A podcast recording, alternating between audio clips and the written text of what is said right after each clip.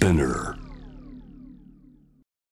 俺にこの俺に登れない壁があるのか？俺はかつて最上のクライミングというエッセイの中で理想の北壁について書いた。理想の北壁を登るのは理想のクライマーだと俺は書いた。俺こそはその理想のクライマーのはずだった。だがマカルーの性癖に敗退した今こう思わざるを得ない。すべて幻想に過ぎなかったのだ。連続ノンフィクションドラマ沢木幸太郎等第2話。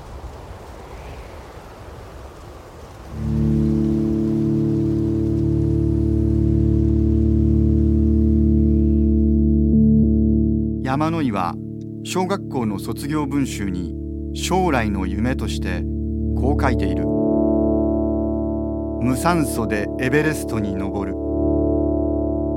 だが時代を経てもはやエベレストは最高の頂ではなくなった。山野井が30代になった頃マカルー性壁こそが世界最高の頂絶対の壁になっていた。その頂上まで8463メートル。マカルーの性壁とはローツェ南壁ジャヌー北壁と並ぶヒマラヤ登山において最も難しいとされる壁の一つだった。そんな最高難所のマカルー性壁に山野井はソロで挑もうと考えた。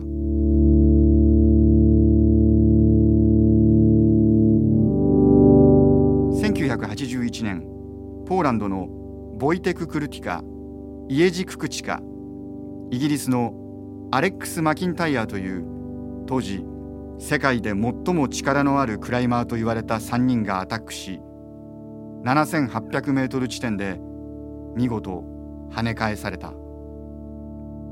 以来マカルー性壁は未踏の頂として君臨してきた。それは誰も登頂できない禁断の頂だった。だからこそ山野井康はこう考えていた。俺にはその最後の課題にチャレンジする資格がある。そして今俺には未踏の頂へと至り戻ってくるかなりのチャンスがあるはずだ。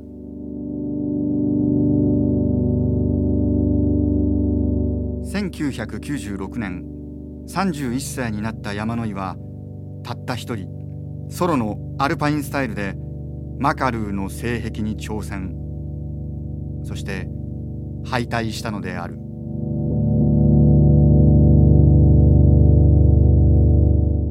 俺にこの俺に登れない壁があるのか？俺はかつて最上のクライミングというエッセイの中で理想の北壁について書いた。理想の北壁を登るのは理想のクライマーだと俺は書いた。俺こそはその理想のクライマーのはずだった。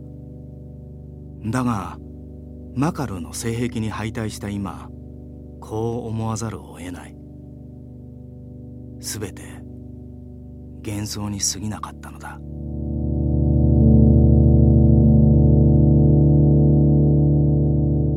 クライマー山野井康は方向性を失い悩み始めていた。そんな時期の山野井康の前に現れたのがギャチュンカンという山だった。ギャチュンカンはヒマラヤの高い山々の中でも未踏の谷のさらに奥深くにある。ギャチュンカンとはチベット語の名前である。ギャは百チュンは谷カンは雪山。つまりギャチュンカンとは百の谷が集まるところにある雪山。というような意味になる。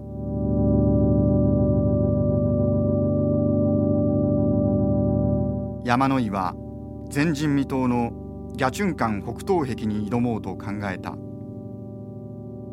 現地に行って壁を見てもし登れそうもないと判断した時にはその時には妙子と一緒にギャチュンカン北壁を登ろうと考えた。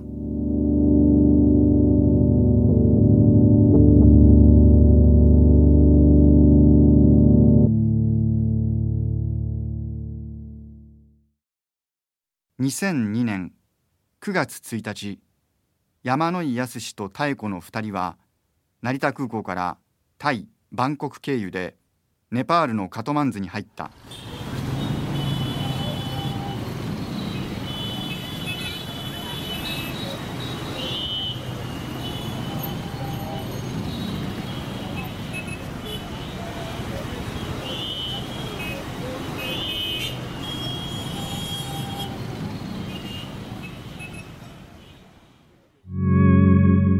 着いた翌日から2人はギャチュンカン登山の準備を始めた。2人に同行するのはシェルパ兼コックそしてチベット語通訳としてのギャルツェンだけだ。山野井と妙子がギャルツェンと組むのはこれが2回目である。妙子と山野井はギャルツェンの穏やかで優しい人柄が好きだった。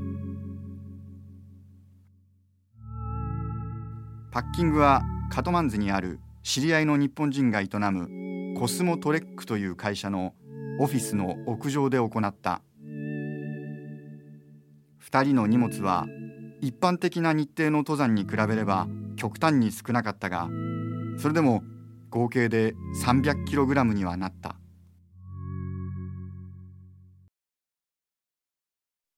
9月7日の早朝。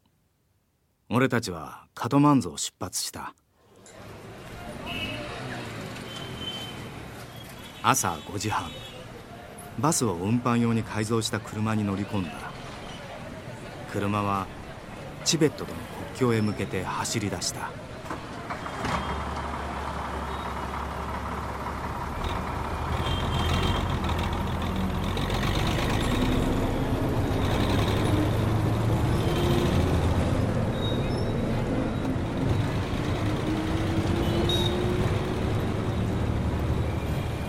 ネパールとチベットの国境は深い谷と川によって区切られそこにはフレンドシップブリッジと名付けられた橋がかかっている。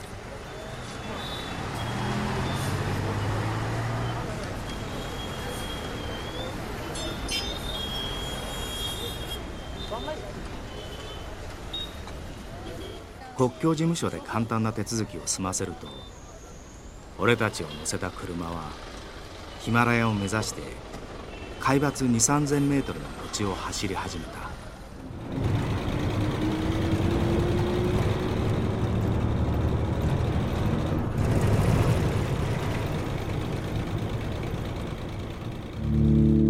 夕方山野井と妙子ギャルツェンを乗せた車はニュラムという町に着いた。町の高度は3700メートル。富士山の山頂とほぼ同じ。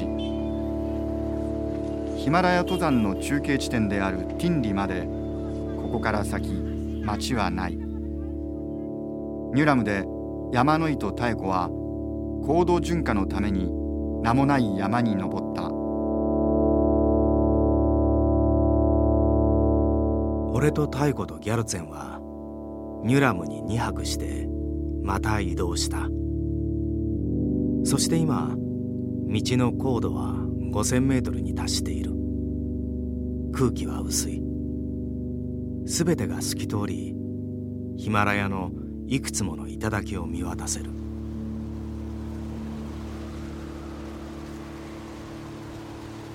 やがて最後の町らしい町ティンリに到着した。俺と妙子は町外れの川に架かる橋へ歩いていった。そこからエベレストが見えるのだ。エベレストの右隣に写真で見続けてきたギャチュンカンがあった。まだ遠い。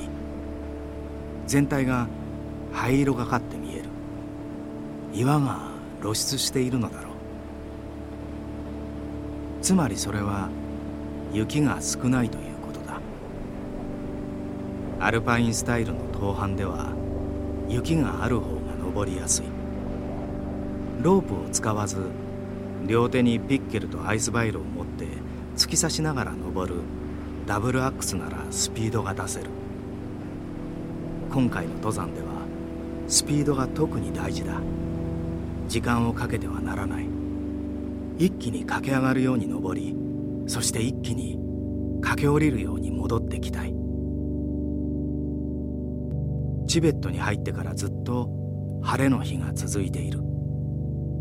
早くベースキャンプに到着しないとさらに雪が減ってしまうだろう。早く行かなくてはいけない。俺は一刻も早く登りたいのだ。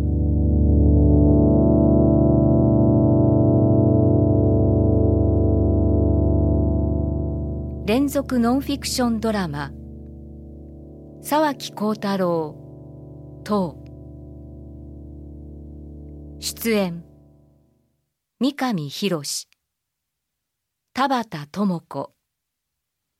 長塚圭史。若村真由美。音楽。松永聖剛第3話に続きます。